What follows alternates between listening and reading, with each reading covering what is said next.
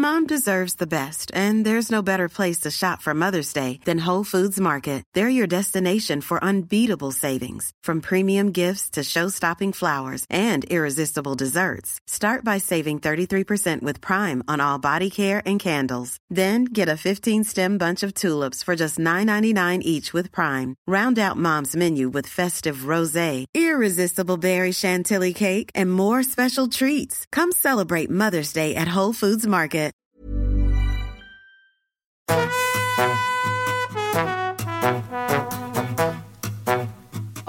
Estás escuchando De piel a cabeza. Un recorrido por tu salud con Ana y Rosa Molina. Porque sabemos que el conocimiento es la mejor medicina.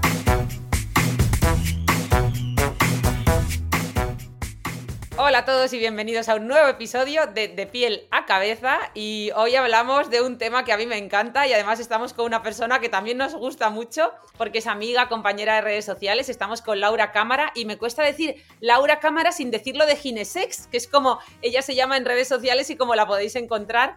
Eh, pero bueno, bueno, ante todo, bienvenida Laura, está también Rosa. Hola Rosa, hola Laura, ¿cómo estáis? ¿Qué tal? Aquí preparadas para entrevistar a Laura, que es una invitada que había que haber traído hace ya tiempo. Hola chicas, pues yo encantada, súper contenta de que, de que hayáis pensado en mí para este capítulo y, y bueno, súper ilusionada. Nada, con Laura tenéis un, directo que hicimos hace unos años también en, Instagram que causó sensación, fue uno de los directos más vistos por lo menos en mi perfil, eh, así que, también os animo a escucharlo, pero es que ahora Laura ha lanzado un nuevo libro, un libro, un pedazo de libro que se llama, se titula Desearte, de la unión de deseo y arte, ¿no? o, como, de desearte a ti misma. Yo lo creo que es un poco, un poco, reflexivo, ¿no? De, de empezar por nosotras, un poco. Eso, yo es que lo interpretaba, me gustaba esa doble interpretación, digo, porque también es un arte, ¿no? Saber, eh, saber de deseo. Pero bueno, me voy a presentar como Dios manda, porque Laura tiene un perfil súper peculiar, muy especial. Ella es enfermera, especialista en ginecología y obstetricia. ¿Esto qué significa? Pues que estudió enfermería, pero luego hizo el EIR, que es como el MIR, pero yo creo que más difícil, y cogió además la especialidad más demandada, ¿no? Que es un poco la, la de ginecología y obstetricia, es decir, la de matrona de toda la vida, como decías tú en el libro.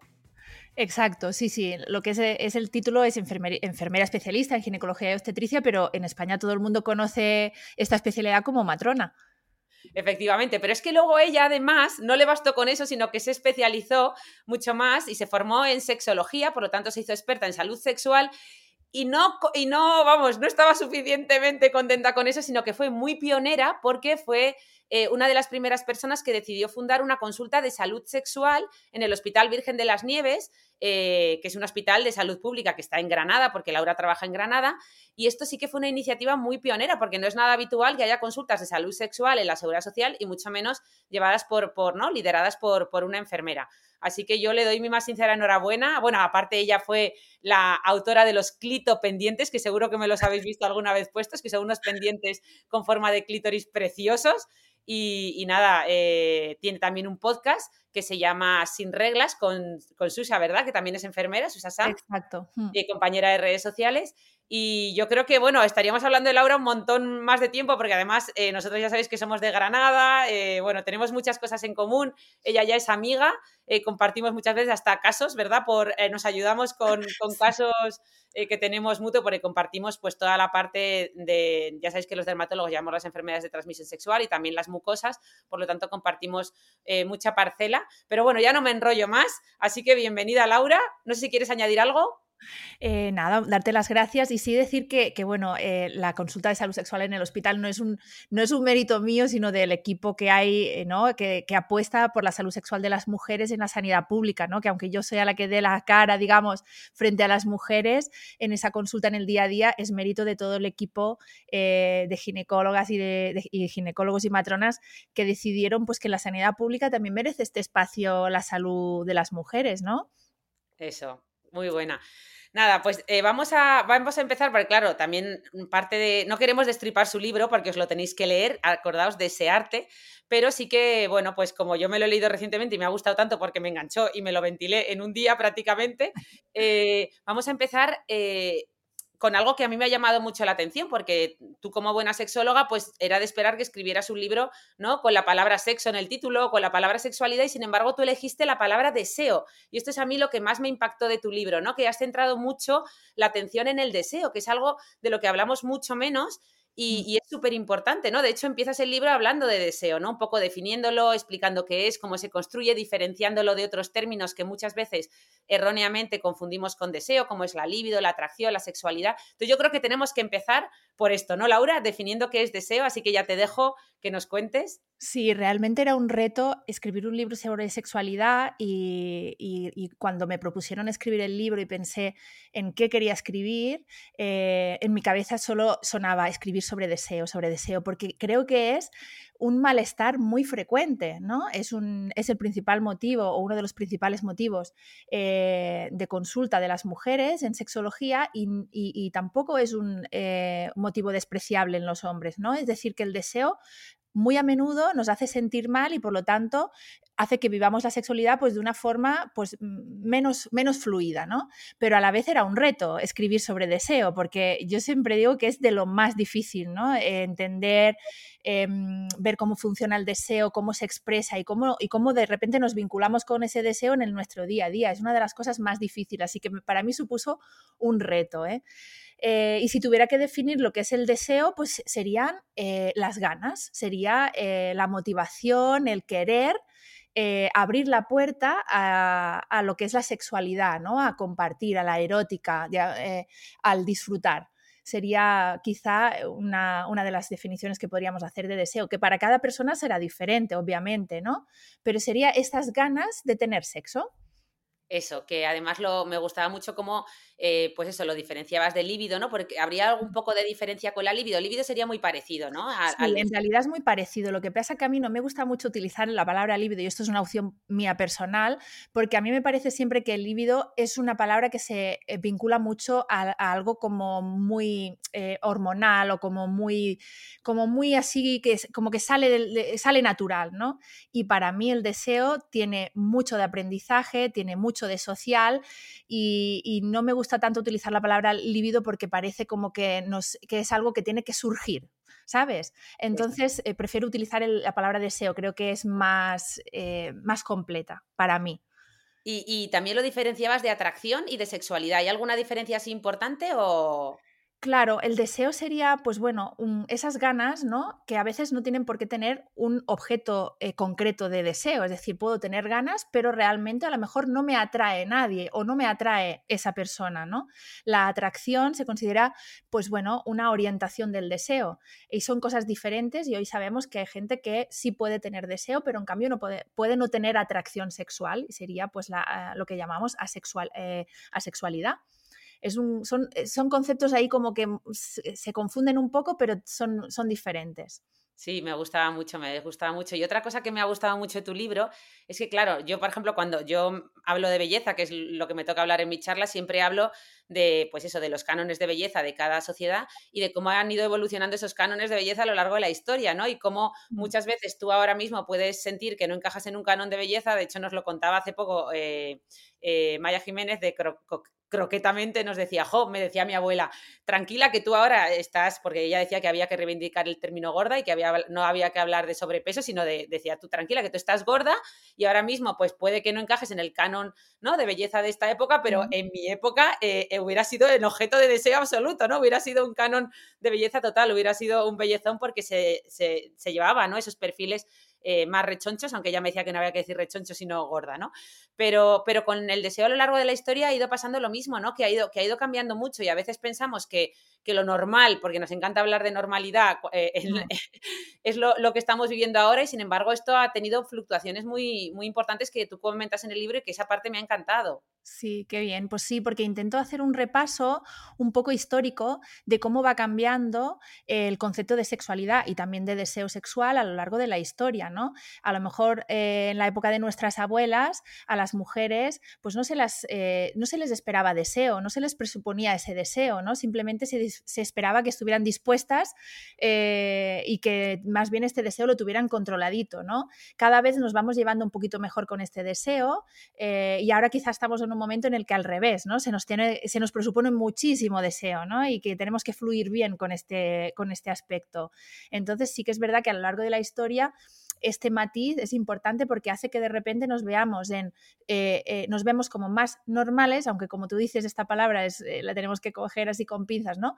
O, o, en cambio al revés, nos vemos como que, oye, a mí esto no me sale bien, porque yo no soy como debería de ser, como se espera que, como se espera que debería de ser en esta sociedad actualmente con el deseo y con la sexualidad, ¿no? Claro. ¿no? Y además que efectivamente la cultura en la que vivimos, ¿no? Es que determina, influye mucho. Claro. O por lo menos modula ese deseo, ¿no? Porque claro, una visión un poco más abierta y que asume eh, pues que esto ocurre y que entiende que esto ocurre, pues va a hacer que nuestro ¿no? deseo eh, sea más, eh, pues eso, sea más libre, ¿no? Y aparezca y fluya de otra manera. Claro, sí, sí, sí. O sea, entender que las mujeres tenemos una sexualidad propia, autónoma, eh, saludable, un deseo que puede ser expresado sin censuras. Esto es una cosa muy de esta época. Esto hace 50 años, pues eh, era una cosa como diciendo, pero ¿dónde vais, no? Vosotras, que más bien a quien tenía mucho deseo o, expresaba un deseo así libremente, pues eh, teníamos palabras, ¿no? Para, para definir ese tipo de mujeres, como más, bueno, pues más ligeritas o más eh, exactamente, ¿no? O la palabra ninfómana, que nos ha caído a todas como diciendo, jolín, yo no quiero ser una ninfómana, porque ser una ninfómana significa que es una persona que tiene mucho deseo y esto está mal visto, está mal visto para nosotras. ¿no? Como mujeres, pero no está mal visto tener mucho deseo eh, para un hombre, ¿no? Entonces, esto está claro que modula socialmente cómo, cómo aprendemos a comportarnos en nuestra sexualidad. Claro, y la, la, moralidad, la religión, ¿no? Durante muchos años ha tenido un peso muy importante. Mm. La educación sexual, ¿no? Que cada vez más, pues por suerte, bueno, yo creo que tú das, ¿no? Vas a colegios eh, a hacer estas clases de educación sexual, ¿no? Pues mira, antes iba y ahora cada vez voy, menos, eh, porque yo creo que también las sexólogas tenemos como campos de, especialización, ¿no? Es decir, yo creo que para enfrentarte a una clase de alumnado de repente de primaria o secundaria, eh, pues hay que tener unas tablas y yo cada vez me dedico más a la salud y hago menos eh, este tipo de intervenciones en escuelas, ¿no? Y tengo compañeras que lo hacen estupendamente, pero también es verdad que es un momento delicado ahora mismo para la educación sexual, porque el tema se está politizando tanto. Ah, que incluso tengo compañeras que dicen, mira, es que yo no voy porque es muy difícil entrar en las escuelas, de repente eh, se cuestiona muchísimo si educación sexual sí, si educación sexual no, como te digo, el tema está muy politizado y es una pena porque en un momento donde la educación sexual podría fluir eh, perfectamente, porque cada vez somos una sociedad más moderna ¿no? en este, y, con más conciencia de que necesitamos educación sexual, pues resulta que, contrariamente, cada vez es más difícil eh, poder acceder a las escuelas, porque, porque el tema está, pues bueno, yo siempre digo que, que ir a las escuelas ahora mismo o a, los institutos a dar educación sexual es casi un deporte de riesgo ¿eh? para la que va ahí. y a ver quién torean estas plazas. Así que yo me quedo en mi hospital y en mis consultas sanitarias, que tengo compañeras que hacen esto mucho mejor que yo ya. Qué entiende, lo has explicado muy bien, Laura, porque yo creo que es una realidad que estamos viviendo y, y, bueno, pero bueno, esa educación asexual ya no solo a nivel de colegio, sino la misma que tú haces a nivel de redes sociales, al final nos impacta, ¿no? Tiene un efecto positivo, igual que las representaciones culturales de la sexualidad, ¿no? Todos estos ideales de roles que, eh, de género que vemos, las fantasías que nos presentan, los estereotipos, todo esto que vemos al final en medios de comunicación y en redes, es que influye, ¿no? Eh, imagino en, todo esto que estás contando. Totalmente, totalmente, claro, sí, sí, sí. Eh, y no nos queda otra que, que, bueno, pues que el que tenga la familia, por ejemplo, el caso de la educación sexual, ¿no? Las familias que tengan cierto interés en decir, ostras, pues igual que educar en casa, no sé, ¿no? En comportamientos sociales, en educación vial, en un montón de cosas que hacemos en las familias. La familia que tenga interés en hacer educación sexual, pues ahora mismo tiene mucha información donde, donde ya hay muchos libros, hay páginas, hay webs, donde, y, quizá nos toca eh, ponernos un poquito las pilas, porque si dejamos todo a las escuelas, pues, pues lo tenemos complicado, ¿eh? Todavía no tenemos este tema, esta asignatura no la tenemos aprobada, ¿eh? Vamos, que el mayor recurso que tiene un padre a día de hoy, y bueno, o por lo menos que ha tenido durante mucho tiempo, es la negación o la evitación del tema. Es decir, o sea, que no, hay, no hay herramientas, los padres no saben cómo tratar el tema, con lo cual siento como que si lo evito o paso por encima de puntillas, pues ya está. Y, todo hay que decir que, o sea, no, no tratar este tema eh, también es hacer educación sexual es hacer una educación sexual en la que tú estás diciendo en casa, no, aquí no se habla, esto es tabú, aquí no vengas a, preguntar porque este tema aquí no lo tratamos, ¿no? Entonces, a mí me gusta explicar esto a las familias, decir, es que no hacer nada también está haciendo un tipo de educación sexual en la que no esperes luego que con 15 años o 16 o 17, no sé, la edad que eh, vengan a preguntarte nada, porque tú no has abierto esta puerta en ningún momento en tu casa, ¿no? Eh, has hecho una educación sexual basada en él, no, aquí eh, esto va a ser un tema que no vamos a tratar. O sea que, ojo, y también la responsabilidad de las familias, esto es así. Sí.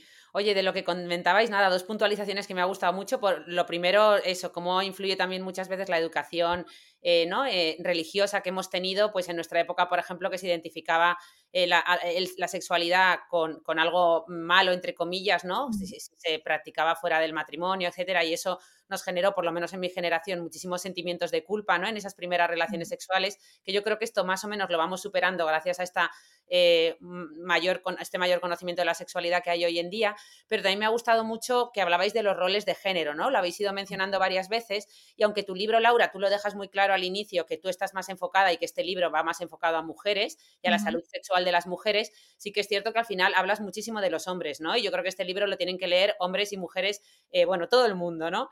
Eh, ¿no? tiene género. Pero, pero sí que me gustaría y, me, y me gustaba mucho una puntualización que tú hacías en el libro, que esto sí que mi cerebro hizo clic cuando hablabas de esa sexualidad diferente en hombres y mujeres y como siempre eh, a los hombres se les presuponía la sexualidad como un impulso que no podían controlar, ¿no? Y, que y mm. las mujeres sí, ¿no? Y esto me, gustó mucho este, este matiz, porque esto es verdad que, lo llevamos arrastrando durante mucho tiempo en nuestra cultura, que los hombres es que no pueden reprimir ese deseo sexual, es que es algo que les tienen un impulso mayor que las mm. mujeres y tienen que, que satisfacerlo de alguna manera, ¿no? Y esto me impactó. Sí, esto yo lo veo muy grave, eh, porque claro, presuponer eh, que, el sexo es algo que de repente no podemos evitar, eh, pues es mentira. Yo que soy sexóloga, pues te puedo decir que mira, la sexualidad es una cosa muy buena, muy bonita, te da mucha calidad de vida, muy placentera, pero mira, que nadie se muere sin sexo. Entonces, entender que hay alguien o algunas personas que de repente no pueden evitar eh, porque es una cosa que si no, pues les va a dar un patatús. Eh, tener sexo es un concepto muy peligroso porque ahí eh, subyace la famosa cultura de la violación que tenemos en, nuestro, en nuestra sociedad, ¿no? en la que de repente se excusa el que, claro, es que, es que lo necesitan, ¿no? o es que los hombres lo necesitan, no es algo inevitable para ellos. No, esto no es así. todo el mundo es capaz de controlar eh, lo que hace o lo que no hace, por mucho que desees una cosa, ¿no? Eh, yo pongo en el libro varios ejemplos de esto y decir, eh, no sé, podríamos poner situaciones muy, muy, muy extremas en las que a lo mejor peligra nuestra vida en necesidades vitales como puede ser comer o beber, ¿no? Que si realmente, si no suplimos, vamos a morir y aún así nos costaría muy, muy, muy mucho ah, quizá atentar contra la vida de otra persona, ¿no? Nos lo tendríamos que pensar mucho. Pues qué menos que, que pensemos que el sexo no es una necesidad vital como es el comer o como es es el beber en el que nos vamos a morir. No es verdad, el sexo no es una necesidad de este tipo. No, y sobre todo que efectivamente perpetúa esos roles, ¿no? De, bueno, es que le, calentó y, le dejó con las ganas y qué iba a hacer, es que ya no... Eh, eh, ¿no? Que, muchas veces victimiza. Esto es una cosa brutal que además nos pesa muchísimo a nosotras. Pensar que de repente eh, una persona es responsable de la excitación de otra. Eh, y con lo cual, em, a veces las mujeres les cuesta eh, iniciar contactos sexuales porque tenemos esa idea de que si empiezo ya no voy a poder parar. Es algo como que tiene un fin sí o sí en una relación sexual. Y esto es muy importante, no es verdad. Es decir, nosotros podemos empezar un montón de conductas eróticas y siempre tendremos que tener el derecho de poder decir, oye, pues yo hasta aquí, ¿no? No, no quiero seguir más. Y si tú te has excitado, pues muy bien, pues tú resuelve el tema como tú, como tú quieras, pero no, yo, no soy responsable de terminar nada, ni de, ni de finalizar esta excitación. Esto es un concepto muy importante que a veces pesa mucho, ¿eh?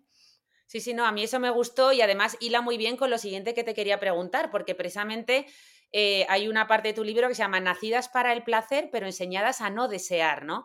Eh, y entonces, como muchas veces eh, eso, nosotras, nuestra educación sexual se ha basado mucho en ser objetos de deseo, ¿no? Mm. En, gustar. De hecho, esto lo, escuchaba, perdón que hago este paréntesis, pero el otro día escuchaba unas reflexiones, fíjate tú, en redes sociales de una chica que era lesbiana, ¿no? Y ella contaba que había, que tenía relaciones sexuales con chicas eh, homosexuales, o sea, que, también, que, o sea, lesbianas como ella, pero que había tenido relaciones sexuales con chicas heterosexuales, que, que, normalmente tenían relaciones con hombres, ¿no? Y decía que notaba mucha diferencia en lo que ella llamaba la performance.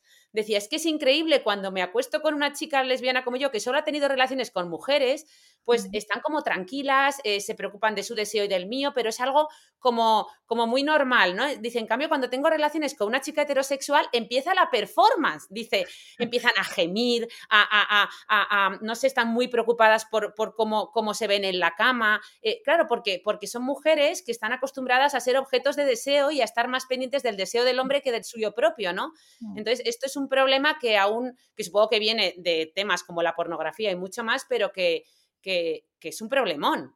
Sí, de alguna forma estamos muy preocupadas por cumplir un guion, ¿no? Un, guion que ni, nos hemos inventado nosotras ni, hemos propuesto nosotras, sino que de alguna manera nos ha venido eh, un poco impuesto y que quizá el máximo exponente de esto es la pornografía, donde es una sexualidad muy eh, para, para, el hombre, ¿no? No tanto a lo mejor en, eh, en, nosotras. Esto estoy hablando de las relaciones heterosexuales. En sexología esto se le llama ah, mm, el rol del espectador, es decir, cuando tú estás en las relaciones sexuales y en vez de estar aquí viviendo este momento y, gozándolo, estás pensando, ay, qué postura, ay, pero esto, voy a gemir, ay, ahora me toca hacer esto y ahora a lo mejor esto. O sea, estás como viéndolo desde fuera, ¿no? En lugar de estar aquí y ahora, que es algo que también eh, del, del que hablo mucho, ¿no? Nos desconectamos para cumplir un papel en vez de estar presentes en este momento. Buah, Qué potente esto y, cuántas mujeres eh, yo creo que, que, lo viven ¿no? en su día a día porque, de forma absolutamente inconsciente, porque tú también hablabas de esa pornografía y cómo al final es inevitable que tenga una influencia en nuestras fantasías, porque hay un tema que tú tratas mucho y me gustó mucho, que es el de la fantasía sexual, ¿no? Eh, qué importantes son esas fantasías en, la obtención del deseo, ¿no? Tanto antes como durante como después. Entonces, y que no tienen por qué tener una persona propia, pero claro, eh, eh, cómo esas fantasías, y que tú en eso lo abordas de una forma muy libre y me gusta mucho porque dices, mira, eh, puedes tener fantasías de todo tipo, no pasa nada, todas están bien, ¿no? Tanto si te gusta más ser dominada, dominar, lo que tú quieras, o sea, de todo tipo, ¿no? Cosas que, incluso socialmente no sean bien vistas, no pasa nada, es tu, es tu fantasía, es tu deseo, haz lo que quieras, pero es inevitable que esas fantasías eh, al final tengan un guion muchas veces si, ¿no? instaurado por mm. la pornografía que vemos, que es la mainstream. Y me gustó mm. mucho como tú animabas a consumir pornografía no gratuita, mm. como la de Erika Last, etcétera, que yo también la he recomendado muchas veces en redes sociales, que aunque hay que pagarla, pero, pero es una pornografía más justa, ¿no? Con, el deseo sexual de las mujeres y con la sexualidad femenina. Sí, sí. El tema de la pornografía es un tema difícil, es decir, podríamos estar hablando todo el rato sobre pornografía porque yo creo que es verdad que eh, es una herramienta útil, eh, que, mm, que, creo que mm, a la, que no debemos de renunciar. Es decir, es una herramienta que, por ejemplo, con las pacientes se utiliza muchísimo para potenciar esta eh, fantasía, pero sí es verdad que muchas veces eh, se nos va a presentar una pornografía con la que no nos sentimos cómodas, ¿no? Y que nos puede violentar de alguna forma, porque lo que vemos pues no nos representa o incluso nos vemos como un poco agredidas, ¿no? Ahí. Entonces, pues bueno, está bien tener claro que la pornografía es un recurso que estimula nuestra fantasía y que si queremos utilizarla, pues quizá tenemos que hacer una búsqueda consciente de qué tipo de pornografía quiero consumir en muchos sentidos, en lo que veo, en cómo está hecha, en que sea ética en muchos, eh, en muchos aspectos, ¿no? Desde las actrices y actores, desde cómo, eh, no sé, ¿no? Cómo se graba, en qué condiciones, cómo se distribuye.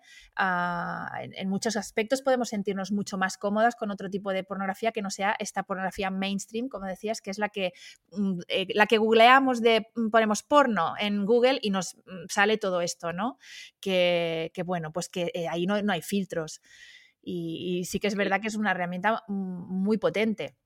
De hecho, hace poco leí un estudio, un poco qué tipo de, pornografía consumían más las mujeres y, mm, decían algo que me chocó, ¿no? Y era que las mujeres consumían más pornografía amateur y también de mujeres teniendo sexo con mujeres, ¿no? Y, decían que la principal razón es porque las, en el sexo más, o sea, en la pornografía más mainstream, pues efectivamente les, les generaba impulsos de, o sea, lo que veían les generaba dolor, es decir, una doble penetración, eh, tú sabes que duele, entonces, eh, y en las formas en las que se hace, ¿no? Entonces, eh, eso no, no, te genera deseo, no te, no, te, estimula sexualmente porque principalmente lo que ves es doloroso o denigrante para la mujer en muchas ocasiones, ¿no? Y, cómo, se está dulcificando este tipo de escenas, ¿no? Y erotizando ese tipo de escenas cuando realmente eh, para nosotras muchas veces suponen un, eh, un rechazo brutal, ¿no?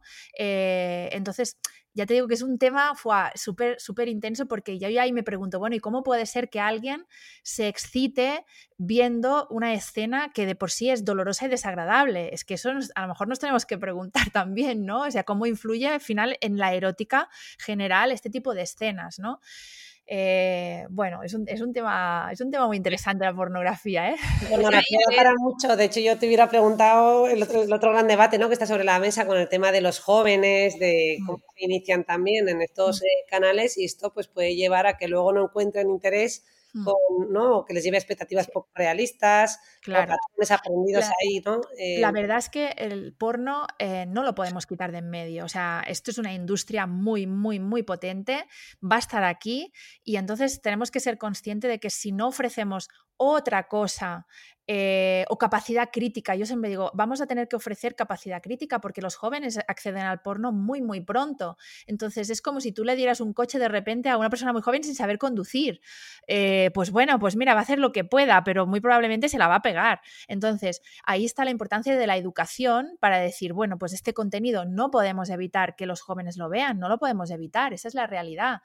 Eh, entonces, ofrecemos herramientas para que lo vean con capacidad crítica o decidan no verlo o decidan buscar otro tipo de, pornografía porque sean conscientes de que eso no les beneficia y les beneficia otro tipo de, porno, en fin, al final tenemos que darles eh, una opción B, porque esto es como muy fácil decir, ay, es que los jóvenes, la gente se echa ahí como las manos a la cabeza y dice, ay, es que los jóvenes tienen la educación, hacen educación sexual con el porno. Y yo les digo, mira, pues ni, los jóvenes se la han inventado, ni la producen ellos, ni la ponen ahí disponible ellos, ¿no? Es decir, que al final como, es como que el mundo adulto pone eso ahí, que es un arma eh, brutal, pero no hacemos nada y, lo dejamos ahí. Es como le damos una escopeta y la ahí. Entonces, jo. Bueno, pues dicho una palabra clave que yo creo que es el gran reto de, la, de, los jóvenes de hoy en día que tenemos que enseñarles, que es el pensamiento crítico, porque yo creo que esto que acabamos de hablar es extensible a muchos otros aspectos de nuestras vidas a día de hoy y, yo creo que es una de las grandes asignaturas pendientes o que habrá que desarrollar más intensamente con los jóvenes, ¿no? A todos los niveles, ese pensamiento crítico porque es aplicable a todo, ¿no? Sí, y que ellos lo piden, ¿eh? O sea, la, la, la, juventud está pidiendo, oye, es que nosotros queremos saber de esto, queremos aprender de esto, somos conscientes de que en la adolescencia nos metemos en un, eh, estamos entrando en el mundo adulto y estamos entrando de lleno en la sexualidad, queremos aprender y queremos herramientas, o sea que es una, es tanto que criticamos a los jóvenes, ¿no? Muchas veces yo, le, yo digo, jolín, si es que nos lo están pidiendo, están pidiendo poder aprender y tener recursos sobre esto, ¿no? Nos toca a nosotros responder. Sí.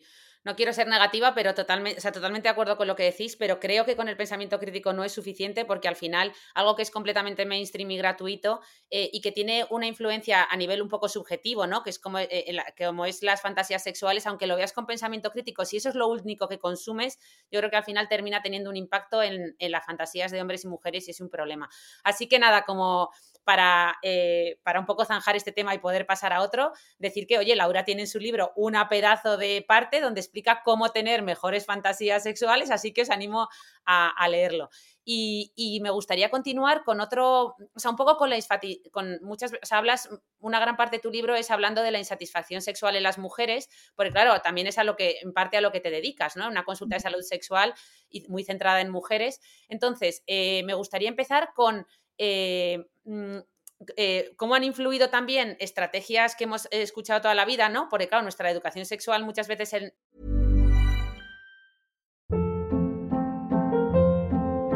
Hold up. What was that? Boring. No flavor. That was as bad as those leftovers you ate all week. Kiki Palmer here, and it's time to say hello to something fresh and guilt-free. Hello Fresh. Jazz up dinner with pecan-crusted chicken or garlic butter shrimp scampi. Now that's music to my mouth. Hello Fresh. Let's get this dinner party started. Discover all the delicious possibilities at hellofresh.com.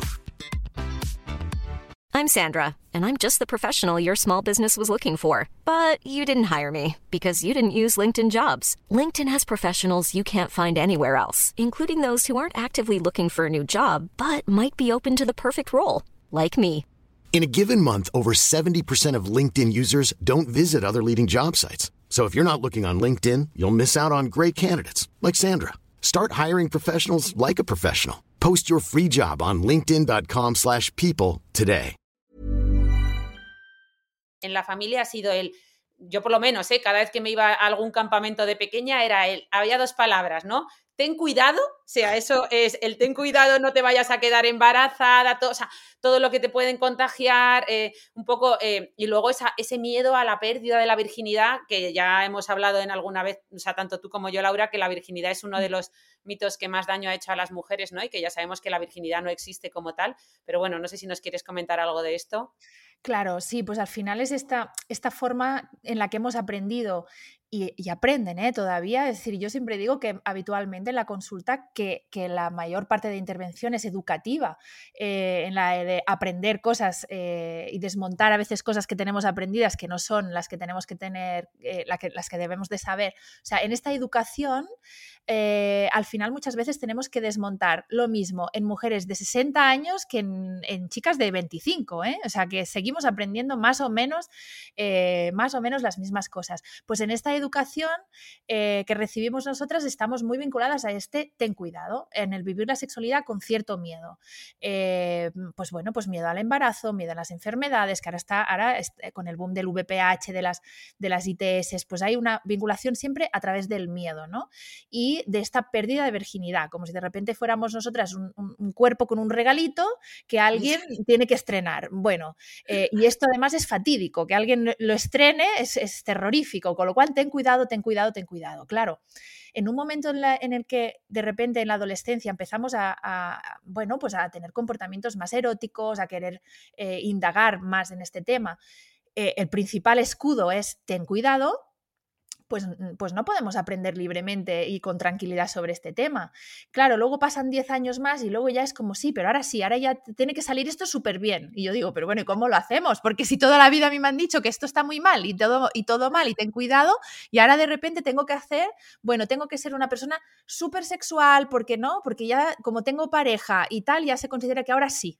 Ahora ya tienes que desenvolverte bien en esto. Pues bueno, a mí que me expliquen cómo lo tenemos que hacer, porque, porque esto es muy difícil, ¿no? Eh, entonces, como tú decías, ¿no? Esta, esta cultura en la que, en, en que el mensaje principal es eh, tenemos que defendernos de esto que es la sexualidad, pues no aprendemos, no aprendemos a comportarnos libremente.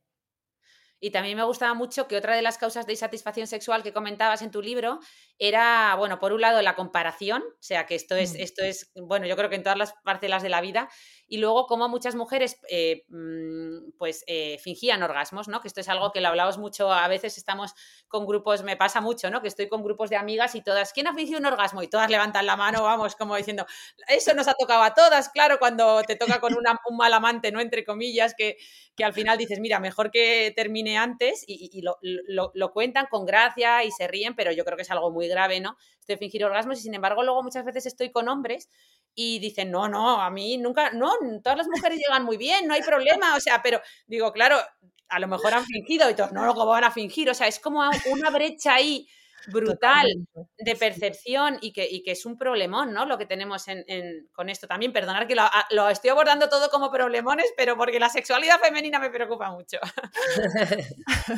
Sí, sí, sí. O sea, yo creo que en general eh, ahí se unen dos cosas, ¿no? Por un lado, esta insatisfacción del que es un bucle del que tenemos que aprender a, salir, a salir, ¿no? Es decir, aprender qué nos gusta, qué nos viene bien, eh, cómo es lo que nosotras, eh, qué es lo que tenemos que hacer para tener placer en nuestras relaciones sexuales eh, y por otro lado, ser capaces de llevarlo, de llevarlo a cabo. Por lo tanto, eh, bueno, pues fingir orgasmos, pues está claro que, no nos beneficia. ¿Por qué? Pues porque al final es repetir un patrón en el que no te está llevando al orgasmo, algo está pasando, ¿no? Y esto a su vez afecta muchísimo al deseo, porque obviamente si yo tengo unas experiencias sexuales en las que siempre me quedo frustrada y siempre me quedo yo ahí como diciendo, pues mira, esto tampoco es para tanto, no, no me lo paso tan bien como yo esperaba, pues oye, pues tampoco la motivación, que Rosa de eso sabe mejor que yo, ¿no? Esa motivación para volver a tener esa conducta que me ha generado placer y que me ha resultado agradable, pues, pues no está.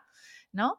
Eh, y ahí el, fingir orgasmos, pues obviamente no nos lleva a ningún sitio. ¿Que, ¿Que, las mujeres fingen orgasmos? Por supuesto que los fingen. ¿Que los hombres se creen que no? Por supuesto también. Mira, yo, yo tenía una amiga que decía, mira, tú cuando te acuestes con un hombre, tú tienes que dejarlo mejor de lo que te, lo has encontrado. Por lo tanto, tienes que explicar las cosas y, claro, ¿qué pasa? Que eh, de repente nos encontramos con alguna mujer que dice, no, no, mira, pues esto a mí no me viene bien, eh, no, no consigo eh, llegar al orgasmo porque no, no, no, no, sé, no me ha funcionado, ¿no? pues ahí la respuesta muchas veces es como, pues entonces tú serás la rara, porque el resto a todas las ha ido muy bien, ¿no? Con lo que, con lo que estábamos haciendo. Bueno, eh, pues a lo mejor muchas hemos fingido eh, que esa situación nos iba bien y voy a hablar en, eh, ¿no? en incluirnos a todas, porque yo creo que esta la hemos vivido todas, de decir, bueno, pues voy a hacer un poco el paripé, pues para no herir esa masculinidad y no, ¿no? decir, ay, pobre, con lo que se ha esforzado. Mm, con lo que se ha esforzado y ahora aquí, bueno, pues mira, fingimos y se acabó. O eh, simplemente por acabar, por decir, esto, está siendo un desastre, mejor acabamos y se acabó, ¿no? Y, a chimpuña otra cosa. Acabamos que acabe él, porque tú no acabas, ¿no? Eh, no, no, me, ha gustado mucho esto. Y además, oye, también decir que tú, Laura, lo dices mucho, que, que no, o sea, que aquí también tenemos parte de responsabilidad eh, y tú cuentas muy bien cómo los hombres a lo largo de la historia también han tenido ese rol de tener que, que no solo eh, ocuparse de su, de su satisfacción sexual, sino del de la mujer. Es como tienen que saber tocar, un poco también por arte de magia, sin que nadie les explique, porque muchas veces las propias mujeres no lo saben, ¿no? Claro, y qué lastre, pobres, ¿eh? Qué mochila lleve. Yo creo que los hombres tienen que ya soltar ese lastre eh, de ellos, tener que saber hacer, tener que, em, de alguna forma, ser el que lleve ¿no? este, este encuentro. Y no es verdad, ¿no? Tienen que quitarse esta, esta presión. Eh, porque tampoco les benefician nada. Es decir, estos son dos caras de la misma moneda, ¿no? La educación sexual que hemos recibido nosotras y la que han recibido ellas, pues, ya, pues hay muchas cosas de las que tenemos que desprendernos, porque si no, no vamos a llegar a, a un entendimiento, ¿no? Jamás. Sí, y también me gustaba un melón que abres mucho en tu libro, que es el de cumplir. Cuando ya estamos en una relación, cuando ya no son relaciones sexuales esporádicas, sino que estamos en una relación, la de mujeres, que además me gusta mucho que Laura en su libro va contando casos del día a día de la consulta, que además de que aterrizan muy bien el tema, jo, algunos te impactan impresionantemente, y cómo eh, cuentas muchos casos y, y ese lastre del cumplir, de cómo está algo tan interiorizado en las mujeres que incluso con dolor, con menopausia, con sequedad, con vulvodinia, con con todo tipo, con vaginismo, siguen mm. empeñadas en cumplir, incluso con enfermedades e, e, en, sus genitales que les generan un dolor insoportable, porque hay que cumplir, ¿no? Hay mm. que cumplir con, con, esto y además hay que cumplir con el, con el coito, con la penetración, porque la relación sexual no es una penetración solo, hay muchas más prácticas, pero hay que cumplir con la penetración, ¿no? Hmm. Sí, es una pena y esto nos lleva al tema del dolor, por ejemplo, como tú decías, donde muchas veces, claro, yo soy enfermera ginecológica, entonces las pacientes que yo atiendo son pacientes que, bueno, pues tras pasar por la consulta de su ginecólogo eh, y una patología, pues hay, hay dolor, ¿vale? Por múltiples, múltiples, motivos puede haber dolor. Y siempre tenemos esa cosa de tener que... Em, como tú decías, cumplir con estas expectativas en el sexo. Y esto es terrible. Y esto puede venir mm, de dos lados. Por un lado, de nosotras mismas, eh, esta autoexigencia de vernos como que, bueno, que tengo que, de alguna manera desarrollar esto porque tengo una pareja con la que eh, eh, volvemos a este tema, ¿no? Lo necesita y es como que tengo que suplir esta necesidad. Y por otro lado, y muchas veces pasa, desgraciadamente, como esta exigencia viene por parte de la, de la pareja, ¿no? Esta exigencia en que parece que, bueno, pues como estamos en pareja, eh, la otra persona tiene de alguna forma que mm, eh, que, suplir ¿no? esta necesidad, como decíamos, del sexo, ¿no? Y eso es terrible.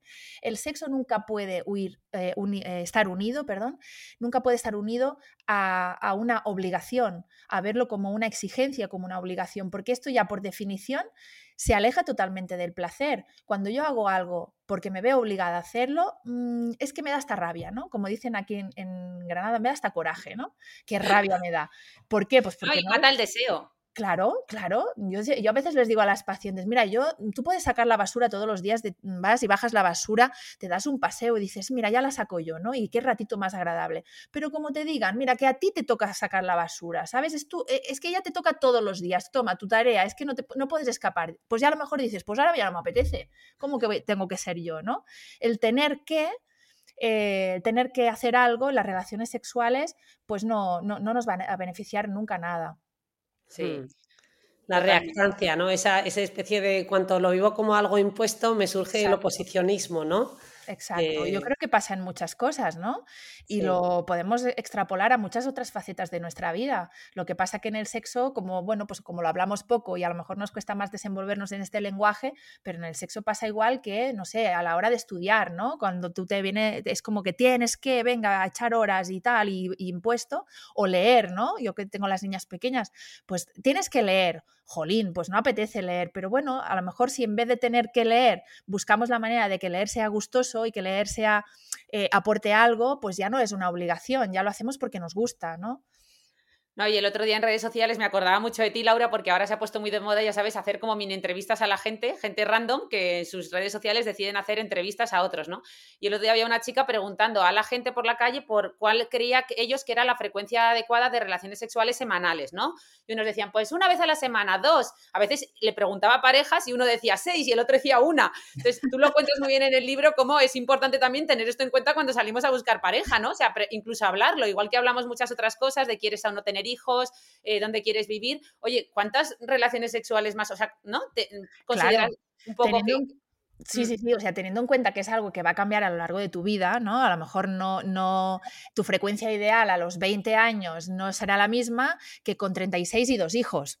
la frecuencia ideal, en según el momento de tu vida, pues va a cambiar, ¿no? Pero la frecuencia no puede ser un medidor, un buen medidor de, tu salud sexual, porque esto es una cosa muy, muy personal y que a menudo no tenemos un problema con la frecuencia en sí, sino con la frecuencia comparada con otra persona, con nuestra pareja, ¿no? Habitualmente. Entonces ahí es donde sale muchas veces el conflicto, porque mira, tener ganas una vez a la semana, pues está muy bien. Tener ganas una vez al día, pues también muy bien. Tener ganas una vez al mes, pues mira, pues si tú con una vez al mes estás más que satisfecha, pues también está bien. ¿De dónde viene el conflicto? Cuando estas diferencia de frecuencias ideales chocan. ¿no? Y ahí entramos en la exigencia mm, porque yo quiero más, tú no quieres, y, y ahí es donde se crea un problema, ¿no? Habitualmente. A mí me gusta decir que en una consulta de sexualidad, la pregunta de eh, qué frecuencia tienes es una pregunta que tenemos que hacer eh, con mucha delicadeza o incluso no hacerla, porque mm, ahí podemos hacer siempre como un juicio de valor, ¿no? Cuando tú preguntas, ¿qué frecuencia tienes? Y alguien dice, una vez a la semana, pues tú ya dices, ah, bueno, pues no está tan mal. o oye, que, oye, pues, pues fíjate, pues tiene un montón, porque a lo mejor tú tienes menos. Es decir, ahí es un, es un concepto súper personal eh, que no nos puede valer para, para, para evaluar esa sexualidad muchas veces, ¿no? Hay que hablar con Broncano y la resistencia que deje de hacer esas dos preguntas finales de frecuencia sexual y, ingresos de monetarios porque está, está destrozando a la gente, sobre todo desde que fue allí Pilar Rubio y dijo que todos los días sin falta, que lo tenía dentro de su, de su, rutina de ejercicio físico y yo creo que ya destrozó al 90% de los españoles.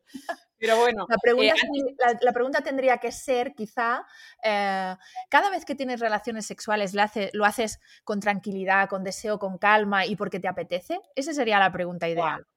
Qué bueno, Laura, totalmente. Oye, me gustaría terminar este podcast con dos cosas, que es hablar un poco de las etapas, eh, un poco entre comillas, de diferencia hormonal en la mujer, como es el embarazo, la crianza, también la menopausia, pero antes de pasar a ese bloque final, sí que quería un poco, que esto es algo que, además yo creo que tú y yo coincidimos, en, cómo, bueno, pues gracias a los juguetes sexuales y gracias a, muchas otras cosas, pues por fin el clítoris eh, está en el mapa, ¿no? Eh, y a mí me gusta mucho explicar a, tanto a los alumnos, que yo también hago algo de educación sexual en la Universidad Autónoma de Madrid, cuando hablamos, cuando me toca la parte de, de mucosas y de enfermedades de transmisión sexual, pues siempre les recuerdo que el órgano sexual de la mujer no es la vagina, no es esa unión pene-vagina que siempre hablamos, sino es pene clítoris, ¿no? Y siempre les digo que intentar que una mujer llegue al orgasmo solo, solo a través de la penetración, ¿no? Pues sería lo mismo que intentar que un hombre llegara al orgasmo pues solo tocando el escroto, ¿no? Sería algo muy difícil. O como tú lo cuentas también, cuando una mujer ya eh, eh, la has estimulado porque se habla de esos famosos preliminares y de repente le quitas toda la excitación porque le empiezas a tocar zonas que no, que no son tan excitantes, ¿no? Y siempre me gusta recordar que la vagina es el canal del parto, es una zona no precisamente súper sensible, sobre todo en la parte superior, ¿verdad? Eh, porque por ahí tiene que salir una cabeza enorme, muchas veces nos ponemos tampax ahí y no nos enteramos gracias a que es poco sensible y que, y que tenemos un órgano sexual ahí que, que, es el importante y que, y que, se lo recuerdo muchas veces. Mis amigos se enfadan cuando les digo, es que el clítoris es igual o más grande que un pene y además es muy parecido, tiene sus dos cuerpos cavernosos, tiene su glande y todos me miran horrorizados. ¡Ay, no me digas eso, socorro! ¿Qué dices? ¡Qué asco! Y digo, ¿cómo que qué asco? O sea, pero ¿por qué lo de la mujer tiene que ser más pequeñito? Ah, no, no, ¿sabes? Es algo que, que, que, gracias a Dios últimamente está más en el mapa y en las conversaciones y que es digno de celebrar, ¿no? Sí. Bueno, además que, que, en el imaginario colectivo el clítoris sea siendo un órgano pequeñito, alimenta el mito de difícil de encontrar, eh, es como que, claro, eh, para esto hay que como que mm, ser un maestro, ¿no? O, hay que, es como que las mujeres son más lentas, más difícil, todo esto son mitos y que, evidentemente no son verdad. El clítoris es un órgano muy importante en el placer femenino y eso no quiere decir que tengamos que dejar la vagina a un lado si te apetece, la vagina puede ser un, un órgano, eh, es un órgano, de hecho, que tenemos muy erotizado, ¿no? Eh, y está muy bien, pero que eh, si queremos ser eficaces en esto del placer femenino, hay que darle al clítoris, si no, es que nos diluimos, ¿no? Yo creo que para mí los órganos donde más importancia la tenemos que dar es la piel, fíjate, la piel y el clítoris, totalmente. Y ahí luego ahí podemos tener una combinación de estímulos que incluyan la vagina o no, que incluyan, pues bueno, un montón de partes del cuerpo, eh, pero que si, que si realmente queremos poner el placer encima de la mesa, hay que, hay que ir a por el clítoris, es que no hay otra. Es que no queda otra. y para, para, las que nos hemos educado leyendo la Super Pop y la ragazza, de verdad, miro para atrás, digo, qué rabia, qué rabia que en esas, en esas revistas se hablaba mucho, ¿no? De cómo se masturbaban los hombres. Eh, todas sabíamos cómo se masturbaba un hombre y, sin embargo, el cómo se masturbaba una mujer lo tuvimos que descubrir por, por prueba y error. No, es que eh, pensábamos que las mujeres no se masturbaban. Claro. Esto es lo que crecimos pensando, que esto las mujeres no lo hacían, ¿no? Ah, con lo cual, despojadas de este derecho también, ¿no? Eh, de poder experimentar con tu propio cuerpo. La mayoría de mujeres que llegan al orgasmo lo hacen porque algún día han descubierto el clítoris de casualidad. O sea, tú un día has dado ahí un poquito de brillo y de repente has dicho, ¡ay! ¿Pero qué ha pasado? Oye, lo voy a repetir. Esto es así, ¿no? En ningún momento, espero que las generaciones que vienen ahora, eh, pues bueno, de algún modo sí tengan este órgano más presente, pero nosotras, nosotras hemos hecho e, esto de casualidad, hemos llegado al orgasmo y hemos dicho, oye, pues mira qué bien, voy a repetir esto. ya está. Pues nada, yo no soy madre, pero sé que Rosa y tú sí, o sea que seguro que queréis hablar de cómo influye, ¿no? El embarazo, Sí, yo creo que es una pregunta obligada aquí para Laura, ¿no? Porque, bueno, podemos meter ahí un poquito todo, el embarazo, la, el posparto, como todos estos cambios físicos, ¿no? En nuestro cuerpo, eh, mm, también los cambios que tienen que ver con, pues en el posparto, con la falta de tiempo, el cansancio, los propios cambios hormonales, ¿no? Todas estas fluctuaciones que tenemos que al final van a impactar también en nuestro deseo sexual o incluso los cambios que tienen que ver con nuestra imagen corporal y con nuestra autoestima, ¿no? Cómo percibimos ese cuerpo que ha cambiado, cómo puede generarnos más o menos inseguridades. En fin, yo creo que podríamos nombrar un montón de factores. Entiendo que la pregunta es difícil y muy amplia, pero no sé si a grosso modo nos puedes dar eh, alguna pincelada sobre el tema de la sexualidad en, esta, en estos periodos ¿no? tan claves. Yo creo que es verdad que en esta fase hay un, hay un periodo de gran malestar, porque de repente eh, las cosas cambian mucho, ¿no?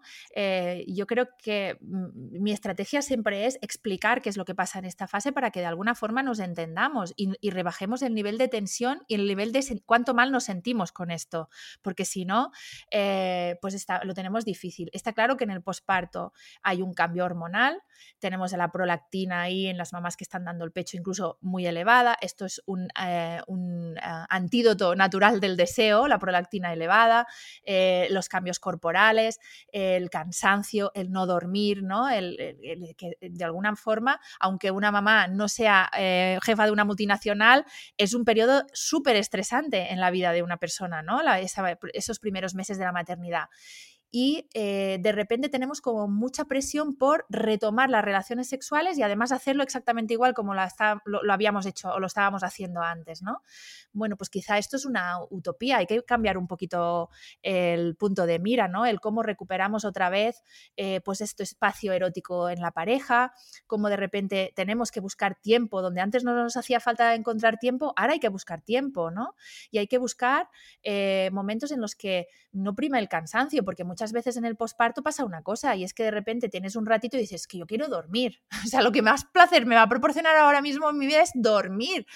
Eh, entonces, ¿por qué no naturalizamos esto? ¿no? Y el que de repente la frecuencia puede bajar porque, porque la motivación para tener relaciones en esta etapa pues es menor. Es verdad que las cosas tienen que ir cambiando de una forma progresiva a medida que nuestros niños y niñas se van haciendo más mayores. No demanda lo mismo un bebé de seis meses que un niño de seis años. Y es verdad que muchas veces las dinámicas de las parejas empiezan a cambiar en un posparto inmediato y se quedan ahí como mal durante mucho tiempo, en donde ya el factor hormonal ahí no explica nada, ¿no? Ya es más bien el cómo de repente han ido cambiando las cosas. Es una etapa muy interesante. Es una etapa interesante también porque yo creo que ahí hay un factor que hay que hablar eh, y es en la carga mental y la carga mm, que supone para las mujeres la maternidad en el que muchas veces, pues esto también es muy desigual, ¿no? Eh, como los hombres a veces siguen manteniendo más o menos el ritmo de vida que llevaban antes y en cambio para las mujeres cambia radicalmente. Eh, no sé si estáis de acuerdo, o tú Rosa que eres madre, ¿no? No sé si estás de acuerdo, pero yo veo muchas madres de repente que digo, madre mía, es que esta, esta mujer le ha cambiado la vida 200%. Y él, pues bueno, vamos a ponerle un 10%, mm, pero no más, a ver, ¿no? Totalmente. Eh, a ver, yo he de decir que, bueno, en mi caso tengo suerte, nos organizamos bastante bien y creo que, que tenemos un reparto así medio tácito pero evidentemente todavía no hemos llegado a una igualdad en este sentido, en esta carga mental que bien menciona, es una realidad y de hecho yo que atiendo también en consulta, una de las quejas más repetidas es esta, es decir, que, que las mujeres eh, eh, traen esto y lo ponen sobre la mesa de la consulta diciendo que esta carga mental, este estrés les está pasando factura, ¿no? O sea, es una realidad de una mayoría todavía a día de hoy, ¿no? Yo creo que ahí pasan dos cosas. Por un lado, nuestra cabeza está saturada eh, de un montón de cosas y donde hay mucha saturación, pues no tiene cabida el, deseo y el placer, es como eso secundario, ya hemos dicho que no es una necesidad vital, pues yo quito de en medio todo lo que ahora mismo es, lo, que ahora mismo, perdón, es eh, prescindible en mi vida, ¿no? Por un lado esto. Y por otro, yo siempre veo que esto nos lleva a un poco de enfado, Mm, es como, ay, qué cabreo tengo, ¿no? Que a mí esto de la maternidad, pues no me lo habían contado así. ¿Esto, esto qué es, no? Esta, esta idealización de la maternidad que de repente me doy de bruces eh, contra un, escenario muy hostil, ¿no? Para nosotras. Y, esto de alguna forma yo creo que también nos aleja de, este escenario, ¿no? De, de erotismo y de tranquilidad que hace falta para que las relaciones sexuales se den. Hmm. Me gustó mucho lo que contabas en el libro, Laura, que lo ejemplificabas muy bien. Decía, ¿cuándo te apetece más? ¿Cuándo aumenta tu deseo normalmente? Cuando te vas de vacaciones, ¿no? Porque de repente todas tus preocupaciones se van, duermes muy bien, comes muy bien, estás muy descansado, no tienes cosas en las que pensar y obviamente te apetece tener relaciones sexuales. Pues es normal que si tienes que estar con, eh, pues eso, con ese multitasking de las madres, de los niños, los zapatos de los niños, el grupo de WhatsApp del colegio, pues es normal que ahí no quepa, no quepa nada más, ¿no? Pero bueno, ya para terminar, Em, te quería, quería preguntar, o sea, queríamos preguntarte nada, dos pinceladas, porque yo ahora que ya estoy más cerca de la menopausia que de la edad fértil y que encima mis amigas en general son más mayores que yo y todas me empiezan a contar, algunas, algunas no, ¿eh? pero la mayoría sí que me dicen, bueno, pues eh, palabras textuales de alguna amiga mía, ¿no? Que está en torno a los 48, 50 y me dice mucho, jo, con lo sexual que yo era, y noto mucha, mucho descenso de, de mi deseo, de mi líbido, tal. Eh, y quería preguntarte a ti porque me gustó mucho que en el libro, no sé, es, una, es un capítulo que especialmente me emocionó porque eh, primero decías que no era, no pasaba nada por tener a veces, pues asumir, ¿no? Que hay, va a haber a lo mejor un poco menos de deseo, pero sobre todo que esto no es algo universal, que hay muchas formas de vivir la menopausia y además la menopausia, teniendo en cuenta que nuestra esperanza de vida ya va a aumentar hasta casi 87 años de media, vamos a vivir la mitad casi de nuestra edad, o sea, de nuestra vida en menopausia. Entonces, eh, había muchas herramientas que dabas que me gustaron mucho para afrontar esta edad y todas como muy optimistas, ¿no? Sí, yo creo que hay que, yo creo que nos toca a las mujeres de nuestra generación, yo tengo 42 años, nos toca a nosotras dar un vuelco a esta menopausia, ¿no? A cómo se ve socialmente la menopausia y, y sobre todo la sexualidad en esta etapa. Eh, yo creo que hay que normalizar que al igual que en la adolescencia hay un boom hormonal que te, que te explota, ¿no? La sexualidad que te explota, todo es sexualidad y todo, es, todo te conecta con eso, pues a lo mejor es verdad que llegada a la menopausia, esto es un descenso progresivo eh, en el que las hormonas pues no nos van a acompañar, ¿no? Aunque yo tengo que decir que ahí mmm, cada, cada mujer es única, porque yo no he conocido una mujer menopáusica que de repente se enamore y que le falte y que le falten ganas. O sea, que todo es cuestión, a lo mejor, ¿no? De ver el escenario que nos toca, el, e, en la pista que nos toca jugar. Esto yo, yo lo tengo clarísimo. Entonces, Oye, hay que recordar, ese es un punto muy importante. ¿Verdad? Claro, pasa que a veces se nos junta la menopausia, con el, o sea, el factor hormonal menopáusico con relaciones de 25 años, en donde hay una monotonía importante, los roles están muy establecidos, pues bueno, muchas veces dificultades de pareja, momentos en que los hijos se van, momentos laborales mm, a lo mejor más complejos, multitud de cosas, es que todo no, es imposible separar, eh, aislar el tema hormonal eh, por completo. Yo soy de esa, de esa opinión. Sí, y añadir que además con la, que con la menopausia también hay, ¿no? Como que parece que lo asociamos a, en general como a pérdida o a aspectos negativos, sin embargo hay un montón de, sí. ¿no? de aspectos positivos que tienen que ver con una liberación, por ejemplo, de ciertas preocupaciones en torno al embarazo. Muchas veces aumenta la confianza en, ¿no? en nosotras mismas, hay un mayor conocimiento, Hombre, nos esa, más libres, capacidad, ¿no? y esa Somos capacidad más capaces de, de, ese, de ese placer propio. Claro, y esa capacidad de las mujeres que llegada a una edad, pues ya tú sueltas por la boca lo que te da la gana, ¿me entiendes? Ya no tienes esa cosa de los 15 o 20 años de, no, esta inseguridad. No, no, mira, yo ya tengo una edad, yo ya voy a soltar esto y lo voy a decir sin apuro, sin repar. Y esto es buenísimo para la sexualidad. O sea, que esto lo tenemos que coger, la madurez y el, eh, y, y, el poder expresar lo que sentimos sin, sin tanta vergüenza, sin, con quitarnos ese lastre de, de la juventud, de la inexperiencia, es un grado y eso lo tenemos que ver como algo súper positivo. Qué bueno, chicas. Jo, pues se nos acaba el tiempo porque además Laura, que tiene consulta de salud sexual, tiene pacientes ahora a la una y son y 52. Eh, yo quería eh, terminar, porque Laura termina el libro con un manifiesto para tener un mejor deseo sexual. No vamos a hacer spoilers de ese manifiesto, ni mucho menos, y además tampoco tenemos tiempo, pero sí que dejarte un espacio eh, para que nos digas alguna conclusión que tú consideres importante, si es que quieres, y si no, nada, ¿eh? O sea, pues si quieres decir algún, algo, algún consejo final, algo que se nos haya pasado, algo que consideres importante, alguna idea final. Bueno, pues yo simplemente animar eh, a todas las mujeres, también a los hombres, eh, a, cambiar la mirada que tenemos a, a, nuestra sexualidad, a aprender cosas, porque hay una cosa que tenemos que tener claro y es que no nos han enseñado cosas sobre sexualidad. Todo el mundo mm, más o menos nos defendemos y hacemos un poco ensayo-error, vamos viendo qué es lo que nos va bien, lo que no, pero realmente aprender, pues no hemos aprendido, ¿no? Entonces, eh, encontrar la manera de que de repente decir, oye, pues esto es importante en mi vida, el sexo es calidad de vida, la sexualidad es, es importante importante para mí y por lo tanto voy a buscar información y voy a buscar eh, en donde puedan, eh, donde, donde pueda encontrar recursos que me puedan ayudar. Yo creo que ese es el punto clave, ¿no? No esperar que las cosas ahí te lleguen y, no, yo es que ya está, pues yo lo, lo hago así y voy tirando. No, no, no, vamos a, a, buscar información para cambiar de repente esta forma que tenemos de vivir la sexualidad. Sí, es que sí, evidentemente si tienes una forma ahora mismo que te está generando un poco de malestar, ¿no? O que crees que puedes mejorar. Pues ahí tenéis un montón de recursos, como el libro de Laura, Desearte, su podcast, eh, Sin Reglas, no, eh, sí, Sin Reglas, sin reglas. Eh, y, su, la, y su cuenta que la podéis encontrar en eh, arroba Laura Cámara Ginesex, ¿verdad? Sí. Y nada, Jo, muchas gracias a, a, todos los que nos habéis estado escuchando. Gracias, gracias Laura por aceptar la invitación y pasar este ratito con nosotras. Muchas y... gracias a vosotras.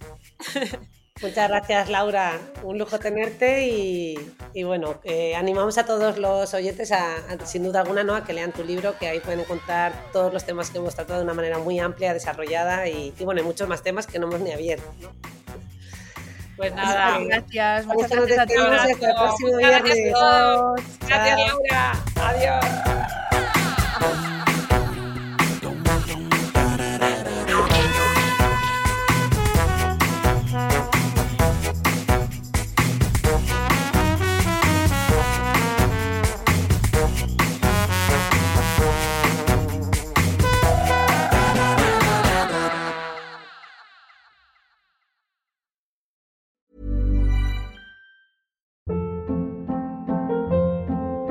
Hold up. What was that? Boring. No flavor. That was as bad as those leftovers you ate all week. Kiki Palmer here, and it's time to say hello to something fresh and guilt-free. Hello Fresh. Jazz up dinner with pecan-crusted chicken or garlic butter shrimp scampi. Now that's music to my mouth. Hello Fresh. Let's get this dinner party started. Discover all the delicious possibilities at hellofresh.com.